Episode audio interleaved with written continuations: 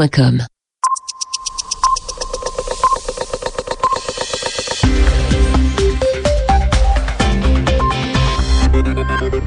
À l'écoute des réfis, il est 23h à Paris, 21h en temps universel. Loïc Bussière. Bonsoir et bienvenue dans cette euh, nouvelle édition du journal en français facile, un journal co-présenté par Sylvie Berruet. Bonsoir Sylvie. Bonsoir Loïc, bonsoir à tous. À la une de l'actualité, 17 hommes, 17 femmes. Le premier gouvernement de Jean-Marc Ayrault tient la promesse de la parité. C'était l'un des engagements du candidat François Hollande. On fait le point dans le détail sur cette nouvelle équipe gouvernementale en tout début du journal.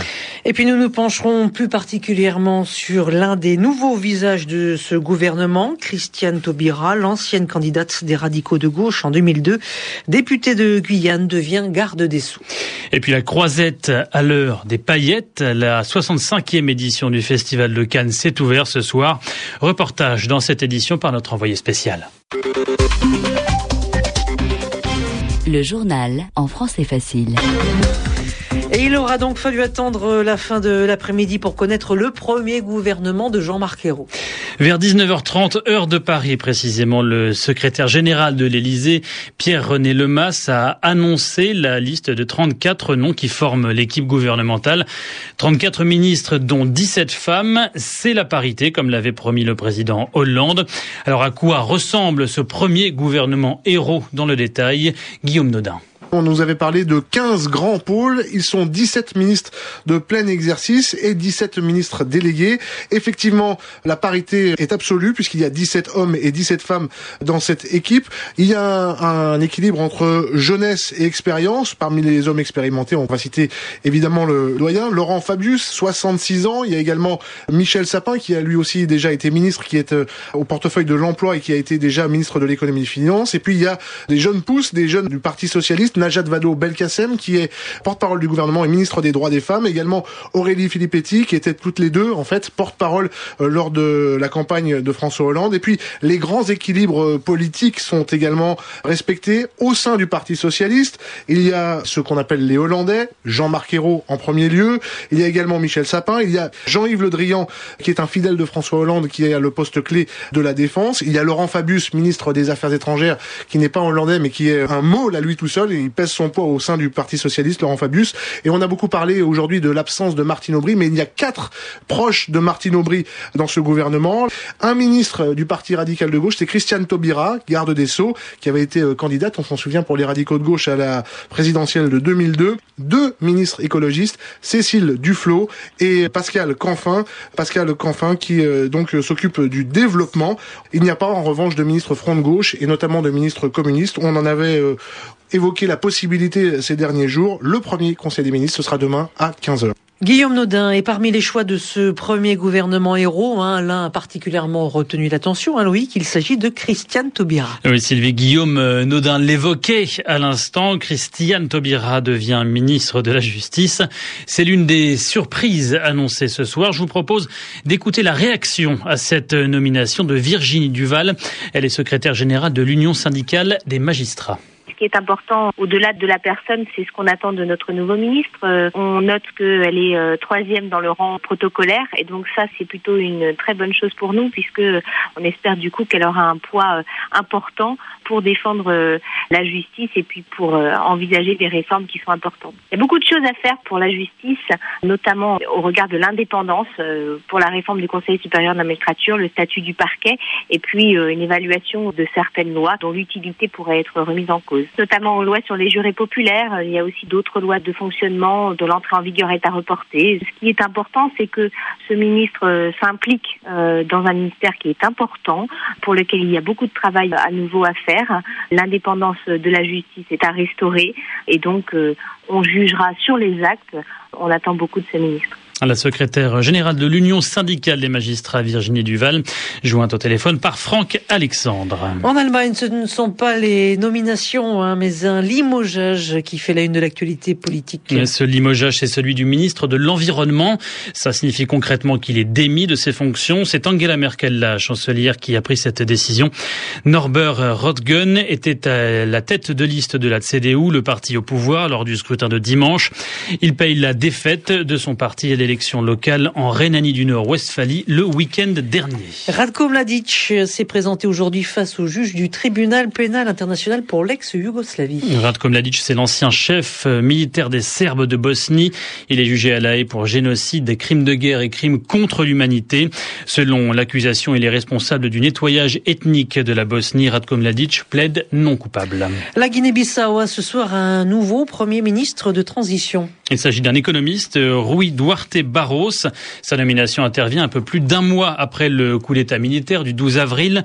C'est la suite logique de la signature du pacte de transition signé par les putschistes et les représentants des différents partis politiques. La transition politique en Guinée-Bissau qui est prévue pour durer un an. Et la transition politique, il en est également question dans un autre pays africain, hein, le Mali. Le monde du cinéma n'a dû que pour Cannes hein, depuis ce soir, Loïc, hein, et cela va durer jusqu'au 27 mai prochain. Effectivement, Sylvie, vous suivez euh, tout à fait ce qui se passe euh, à Cannes. Le Festival international du film s'est ouvert ce soir. C'est la 65e édition. Reportage sur la croisette, Elisabeth Lequerret. Nous déclarons We declare the open the 65th Cannes Film Festival. Du glamour, de l'émotion, de la poésie, plus une touche de militantisme. La 65e cérémonie d'ouverture du Festival de Cannes n'a pas failli à la tradition. Vêtue d'une robe de satin rouge, Bérénice Bejo orchestrait les réjouissances. L'actrice césarisée de The Artist, le film qui l'an dernier a fait l'événement sur la croisette, a profité de l'occasion pour remercier le festival lors d'un discours enflammé qui s'adressait aussi à son compagnon Michel Azanavicius, le réalisateur du film. Le président du jury, Nanni Moretti, lui, a tenu à rendre hommage à la France, ce pays qui, contrairement à tant d'autres, réserve toujours une place de choix au cinéma. Une déclaration peu surprenante. Le cinéaste italien a été l'un des premiers à accuser Silvio Berlusconi, l'ancien chef du gouvernement, de détruire la culture dans son pays. Enfin, à l'invitation de la maîtresse de cérémonie, Wes Anderson et son équipe ont pris place sur le podium juste avant la projection de Moonrise Kingdom. Car à Cannes, après les discours, ce sont toujours les films qui ont le dernier mot. Elisabeth Lequerret, Cannes et Réchi. Et puis cette information qui vous concerne si vous aimez le café. Oui, si vous avez entre 50 et 71 ans et que vous consommez au moins 3 tasses de café par jour, vous pouvez, vous avez peut-être moins de risques de mourir que les allergiques à la caféine. C'est ce que tente à prouver une étude de l'Institut américain du cancer. Le rendez-vous de Wall Street. Direction New York avec Pierre-Yves Dugas pour le point sur la bourse de New York, donc à Wall Street. L'indice Dow Jones recule encore de 33 points et se retrouve à 12 599. Le volume total de transactions sur les valeurs du New York Stock Exchange dépasse 4 milliards 200 millions de titres. L'indice du marché Nasdaq cède 20 points et revient à 2874. Les statistiques du jour sont pourtant plutôt encourageantes pour l'économie américaine, mais l'absence de perspectives claires et surtout rassurantes en Europe continue de plomber la tendance. La production industrielle aux États-Unis au mois d'avril a grimpé d'1,1%.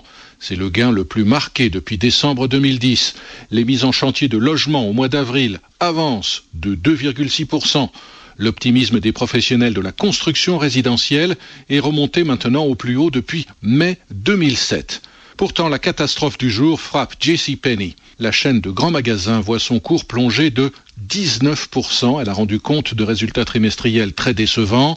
Les pertes de JCPenney sont supérieures aux prévisions et la stratégie du nouveau patron semble échouer.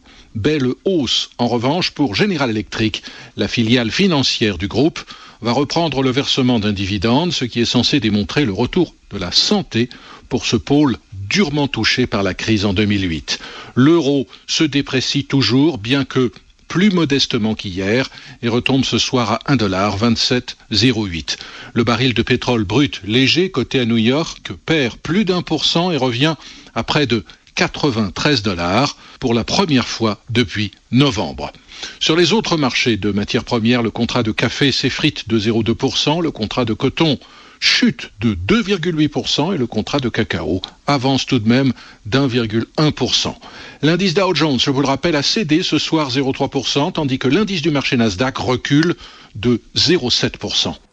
C'est la fin de ce journal en français facile. Il est 23h10 à Paris. Merci. Bonsoir Sylvie Berger. Bonsoir Loïc. Bonsoir à tous. À demain.